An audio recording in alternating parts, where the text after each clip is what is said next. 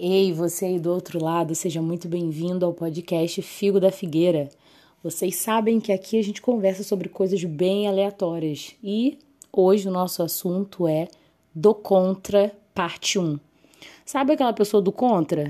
Que tá sempre discordando das coisas? Não tem explicação, ela simplesmente discorda. Essa é a pessoa do contra e essa é a pessoa do podcast de hoje, da parte 1, porque semana que vem tem o do contra, parte 2. Eu vou falar sobre uma outra perspectiva da coisa, que a gente pouco pensa, porém é muito importante. Então recomendo a você que escute semana que vem também. E caso você esteja perdido aqui nas coisas, nós temos podcasts gravados já há muito tempo. Esse daqui acho que é o podcast número 18, se não me falha a memória. É, e especificamente o último que nós gravamos se chama Inverno e eu acho que é um dos podcasts mais preciosos aqui já gravados. Hoje é o primeiro dia do inverno. Acho que o inverno começou lá pelas 4 horas da tarde, eu acho. Enfim, já são 9 horas da noite, o inverno já começou oficialmente, certamente. Então, é, eu acho que tem tudo a ver. Tem tudo a ver para você ouvir hoje. Depois desse, corre no outro, que se chama Inverno, e escute. Pois não tem a ver com moda outono inverno, não tem a ver com botas e casacos bonitos, mas tem a ver com o nosso coração com relacionamentos. Basicamente, tudo que eu falo tem a ver com relacionamentos, sempre. Para sempre. Amém. Enfim, nesse podcast de hoje, no, nós vamos falar sobre essa coisa de ser do contra, né? Que, sejamos sinceros, tá muito em alta, porque as pessoas elas conseguem ser contra tudo e a favor de nada. Eu, há um tempo atrás, eu vi um. um... Ai, gente, qual o nome? Um desenho animado. Phineas e Ferb.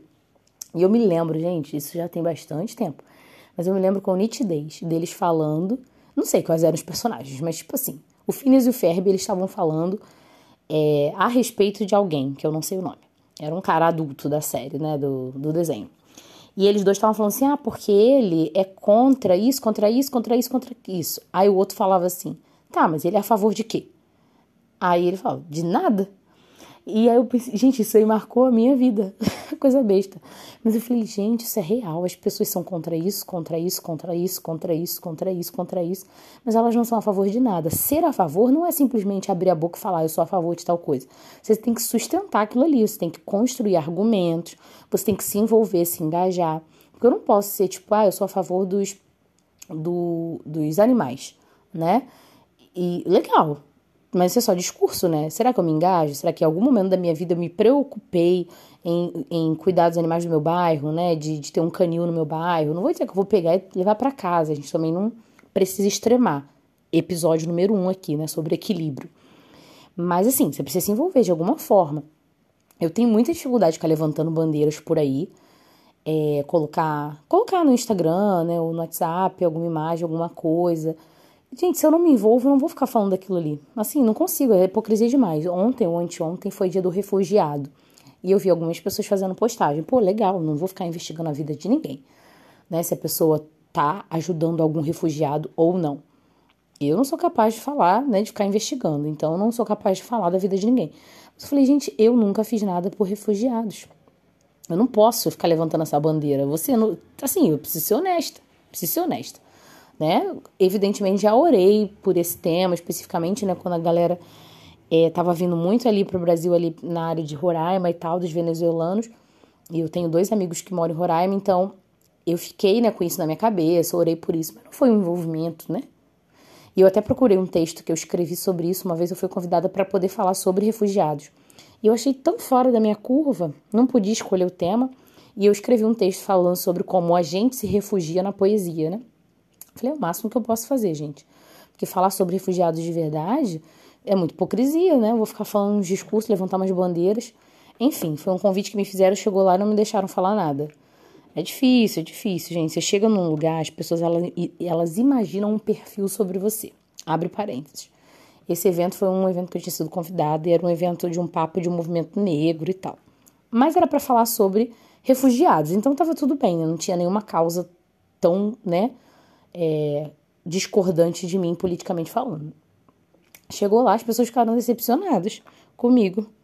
Você como uma mulher negra, você como uma mulher negra, e eu respondi algumas perguntas, três ou quatro, e ninguém ficou muito satisfeito. Falei, gente, como mulher negra, como mulher negra, que perguntas são essas? Coisa ridícula. Claro que eu respondi com educação, mas ainda assim fora do que eles esperavam. Então, Quando chegou o momento de falar, eles não deixaram eu falar. E aí eu saí de lá, eu e toda a minha negritude. Até a roupa que eu tava usando não tava agradando eles visivelmente, mas eu falei, gente, eu não posso fazer nada. Às vezes eu uso umas roupas para agradar as pessoas, mas às vezes não. E este foi um dia destes. Então eu saí de lá sem falar nada. Fecha parênteses. Então, assim, se você quer ser contra alguma coisa, você seja a favor de outra, né? Se você é contra isto, você seja a favor daquilo, né? Dentro de um paralelo aí racional, a gente sabe como isso funciona. E, e a gente precisa tomar cuidado. Esse podcast é para fazer a gente pensar. A gente precisa faz, tomar cuidado sobre como que esse monte de do contra, do contra, do contra, na verdade, são só rótulos que a gente carrega para não ter que raciocinar. É isso o lance. A gente simplesmente não quer pensar. Então a gente entra no bonde, porque se todo mundo é contra tal coisa, eu vou ser também. E é mais legal do que parar, raciocinar, construir os meus argumentos, é, elucidar as coisas, ler, etc, etc, etc. Não, não, não, caros amigos, vamos no bonde, vamos no bonde. E eu já tô com esse tema no meu coração há um tempão. É, especialmente porque eu sou uma pessoa muito do contra. Mas isso tem mais a ver com o episódio 2. Então falarei só no episódio 2.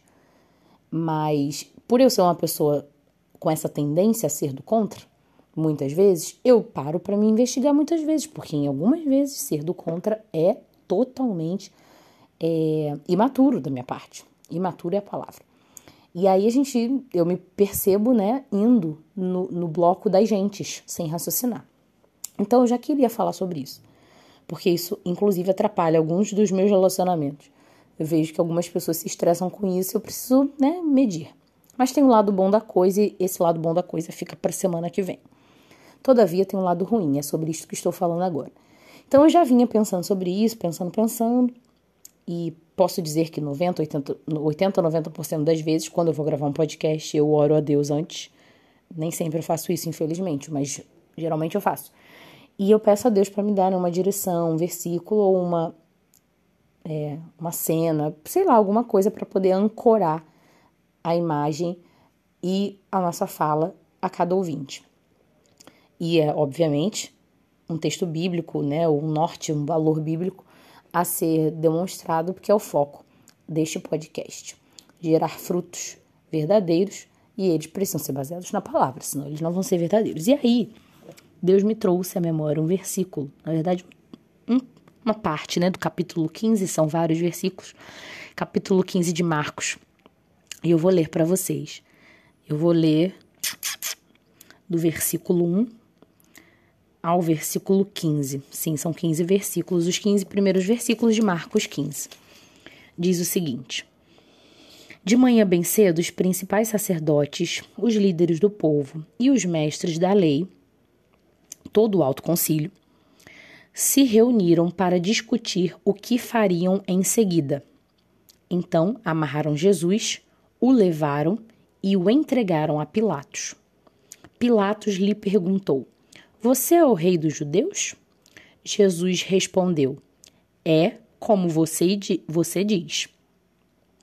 Os principais sacerdotes o acusaram de vários crimes e Pilatos perguntou: Você não vai responder?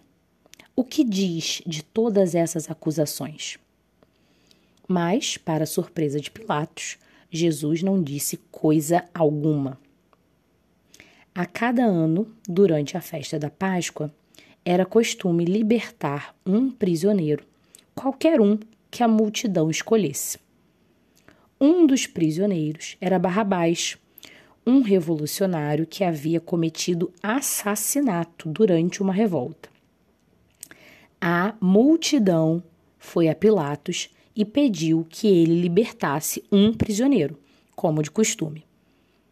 Pilatos perguntou: Querem que eu solte o rei dos judeus? Pois havia percebido que os principais sacerdotes tinham prendido Jesus por pura inveja. Nesse momento, os principais sacerdotes instigaram a multidão a pedir a libertação de Barrabás em vez de Jesus. Pilatos lhes perguntou: Então, o que farei com este homem que vocês chamam de rei dos judeus? A multidão gritou: Crucifique-o. Por quê? quis saber Pilatos. Que crime ele cometeu? Mas a multidão gritou ainda mais alto: Crucifique-o, crucifique-o. Para acalmar a multidão, Pilatos lhe soltou Barrabás. Então, depois de mandar açoitar Jesus, entregou Jesus aos soldados romanos para que fosse crucificado. Esse trecho da palavra de Deus mostra como as pessoas são fáceis de ser manipuladas, todos nós. A multidão vai até Pilatos porque disse que tem que soltar alguém na festa é, nesse período, né, da festa. É, e aí, Barra, é, Pilatos pensa, né, soltar Barrabás. O povo aí tá com esse pensamento. Durante a festa de Páscoa, tem esse revolucionário aí que matou uma pessoa. Quem sabe, né? Seja ele a ser solto, tudo.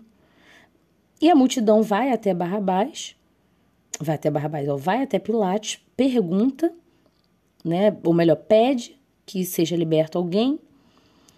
E Pilatos pergunta: Vocês querem que eu solte o rei dos judeus? Que ele pensou: tem o Barrabás, mas na verdade também tem outro. Rei dos judeus, Jesus, que nem foi preso por nenhuma causa muito justa. É inveja da oposição, como diria minha mãe. E, e aí, né, existe essa esse interim. Tá. O que, que vocês querem? Posso soltar Jesus? É isso aí? Não, não, não. Solte Barrabás. É o que a multidão diz. E aí Pilatos falou: beleza, mas por quê, né? Por quê? Qual o crime que tem em Jesus para eu manter ele preso? Porque o de Barrabás já está claro, ele matou, ele assassinou alguém ou alguém. A Bíblia acho que não deixa isso muito claro. É, mas desse homem aqui, desse tal de Jesus, rei dos judeus, não tem, né? Qual crime ele fez? E a multidão incitada pelos sacerdotes, principais sacerdotes, grita, crucifica. E ele pergunta, tá, que crime ele cometeu? Por quê? Crucifica. O que, que eu faço a esse homem que vocês chamam de rei dos judeus? Crucifica. Por quê? Crucifica. Qual crime ele cometeu? Crucifica. O povo não sabe nem argumentar por que deveria prender Jesus e crucificá-lo. O povo é simplesmente manipulado pelos principais sacerdotes. Eles estão simplesmente sendo manipulados. Eles são simplesmente do contra. Do contra ao quê? Estão sendo contrários a quê? Ao que é racional. Porque entre uma pessoa que não matou ninguém e uma pessoa que matou alguém, né? A razão diz que você tem que manter preso quem matou. Né? Até porque ele vem de uma linha revolucionária, então ele vai matar de novo, muito provavelmente. Ele não matou em legítima defesa, num caso assim, assim, assim. Revolucionários, eles não param até que eles, né, morram, até que eles vão encontrar Jesus. É, então, assim, vão prender. Não, não vão prender ele, não. Vamos soltar. Por quê? Não sei, ué. Ah, vamos. Mas qual foi o crime que o outro fez? Não sei, ué. Mas vamos crucificar e matar aquele outro. Então, assim, ser do contra não é uma coisa bonita. Ser do contra normalmente quer dizer que você está sendo manipulado por alguém. Por alguém. Enfim. É uma coisa perigosa. Olha como foi que se sucedeu a morte de Jesus. No meio de uma multidão que só sabia gritar uma coisa: e é basicamente isso que a gente vê por aí. Pessoas com o mesmo discursinho dia após dia, sem nenhum raciocínio lógico, sem nenhuma construção, sem nenhuma resposta às perguntas, sem nenhuma demonstração de fatos. Argumentação totalmente ilógica, emocionalista, muitas das vezes. E aí, para acalmar a multidão, Pilatos solta Barrabás e manda aceitar Jesus. As pessoas do contra, muitas vezes, elas ficam num sistema, né? Muito emocional emotivo, né, um discurso muito emotivo, elas não têm como basear seus argumentos e elas partem para para agressividade muitas vezes, né? verbal e às vezes física. Então você faz alguma coisa para acalmá-las. Você cede ao pensamento delas. E aí vem a tua é, reação a um ser humano do contra. Virar um do contra igual ele. Porque você, para acalmá-lo, começa a concordar com ele. Isso é um perigo dos grandes. Dos grandes. A gente precisa raciocinar sobre isso, honestamente, enquanto é tempo. Estamos em ano de eleição, por exemplo. Raciocina, meu lindo, raciocina. Mas isso também, né, se aplica ao seu ambiente de trabalho, à sua família, a forma como você lida com as pessoas. É, como, você, como você escolhe amigos, inclusive, dá uma pensadinha aí, porque tem uns amigos que é treta certa, problema certo. Pessoas que são do contra e não são a favor de nada, não constroem nada, não respondem a pergunta nenhuma portanto, não estão fazendo nada de útil para ninguém. Muitas vezes são pessoas que optam pela injustiça porque é o caminho mais fácil, né? E se deixam levar, se deixam levar. E quem estava levando a cabeça desse povo? Eram os principais sacerdotes. Movidos por quê? Por inveja. Eram pessoas também sem nenhum argumento sólido, movidos só pela emoção. Inveja ela é uma emoção, né? Que parte ali da comparação, da tristeza e tal e tal. É, então, pessoas emocionadas, o famoso emocionado, movendo outras pessoas com palavras de ordem totalmente desgastadas, porque não significa nada, não trazem nenhuma resposta. E Pilatos perguntou: por quê? Crucifica. Qual crime ele, ele cometeu? Crucifica. As pessoas não estavam pensando, estavam entrando no flow. Então, ser do contra muitas vezes é, é, é ser usado para o mal é se deixar levar pela mente de um, pela mente de outro. E evidentemente isso é um perigo para a gente que assume uma responsabilidade dentro de uma casa, dentro de uma empresa, é, politicamente falando, como cidadão, nas redes sociais, enquanto influenciador. É, é sempre muito perigoso. Muito perigoso. A gente não usar a nossa cabeça. Minha mãe sempre falava isso, Emanuele. Cabeça foi feita para pensar. E eu quero encerrar aqui com um pensamento, com um pensamento não, com uma história. Eu estudei com um, um cara, né, um menino, né, na época a gente era adolescente ainda. Mas hoje ele é um rapaz adulto de 28, 29 anos. Hoje, inclusive, acho que ele tá fazendo aniversário. Houve boatos. Enfim, estudei com ele. É... E eu nunca me dei muito bem com ele, não. Achava ele meio metido e tal, mas também nunca brigamos. E aí, um dia, num, num jogo, numa gincana, eu sempre fui muito competitiva. É, num jogo que a gente estava fazendo em sala de aula, eu era rival dele. Eu não lembro muito bem o jogo, não lembro. Mas eu sei que você tinha que falar alguma coisa, né? Explicar alguma coisa da matéria. Eu acho que era alguma coisa relacionada a português, literatura. Mas meio que para você ir para a próxima fase, você tinha que explicar, responder a uma pergunta. É, e ele não respondeu a pergunta, porque ele não sabia, né? Aparentemente ele não sabia. E ele só ficou lá batendo boca comigo, querendo ganhar tempo, né? Sei lá o que, que ele queria com aquilo, porque eu sabia a resposta. E ele sabia que eu sabia, porque eu já tinha dito que eu sabia. Eu era boa em português, então acho que ele já imaginava que eu sabia, e ele, ao não saber, já estava né, no prejuízo. É... E aí ele ficou lá enrolando, enrolando, enrolando, e eu lembro que ele ficou, tipo, falando um monte de coisa assim, querendo, sabe, me cutucar, me me estressar. Coisas de cunho pessoal, não tinha nada a ver com o jogo, nem com a matéria, nem nada. E aí ele falou, falou, falou, falou, e eu sentado, eu lembro que eu tava sentado olhando para ele. E aí, quando ele terminou de falar, assim, ele deu uma folga, eu falei, legal, pô, legal. E fui lá pra frente, respondi o que eu tinha que responder e passei para a próxima fase, né, com a minha equipe. E os meus amigos me zoaram muito, me zoaram muito, me zoaram muito, porque eu fiquei falando esse legal. Legal, pô, legal, legal mesmo. Aí eu falei, gente, mas foi legal o que ele falou, foi interessante, só não era a resposta à pergunta, mas tá bom, legal. Não foi de deboche nem nada, né?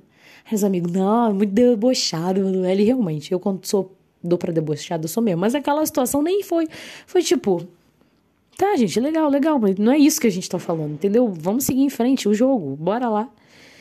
E a, a próxima etapa do jogo era aquele jogo que a gente faz no chão, twist, né? Que a gente vai pro chão e tem que ficar colocando a mão no amarelo, no azul. E eu amo aquele jogo, então eu tava louca para chegar na segunda etapa. Louca, louca, louca, pois amo aquele jogo. Inclusive, alguém pode me dar de presente, que aquele negócio é caro pra caramba. Sem necessidade. Alguém pode me dar de presente. É. Presente de inverno. E aí eu fiquei assim, sabe? E com o passar dos, dos dias, dos anos, né? Eu observei que esse cara era muito assim. Ele era do contra. Ele gostava de ser do contra. Nossa, como era, como era do contra. Eu fui observando isso em outros momentos e tal. E essa era a artimanha dele, sabe? Ele vinha com umas coisa meio assim emotiva, meio emocionado. E normalmente para quebrar ele era só você se desviar do assunto que ele, sabe, perdia o palco. Era um cara que eu já julgava um pouco estranho e depois que a gente foi se aproximando por necessidades da vida, eu observei que ele era realmente estranho no seu comportamento. Vou chamar de quê? De imaturo foi a palavra que eu usei antes né? Tínhamos ali 16 anos e tal. Faz parte. Hoje, mais de 10 anos depois desta cena, eu não convivo com ele, mas eu ouço as pessoas falando coisas maravilhosas sobre ele, de como ele mudou, de como ele amadureceu. E ele trabalha com, com dois amigos meus e todo mundo fala muito bem dele enquanto profissional. Minha irmã já teve algumas outras experiências com ele, né, depois já na vida adulta e viu que ele era tipo outra pessoa e tal. E eu vejo que como faz diferença a gente amadurecer, a gente permitir, eu não sei o que fez que ele amadurecesse, né? O tempo não é sinônimo de amadurecimento. Então não posso dizer que porque passou, né, 10 anos, 12 anos dessa história, não, não quer dizer isso. Mas alguma coisa, né, fez com que ele amadurecesse, talvez o relacionamento dele, né?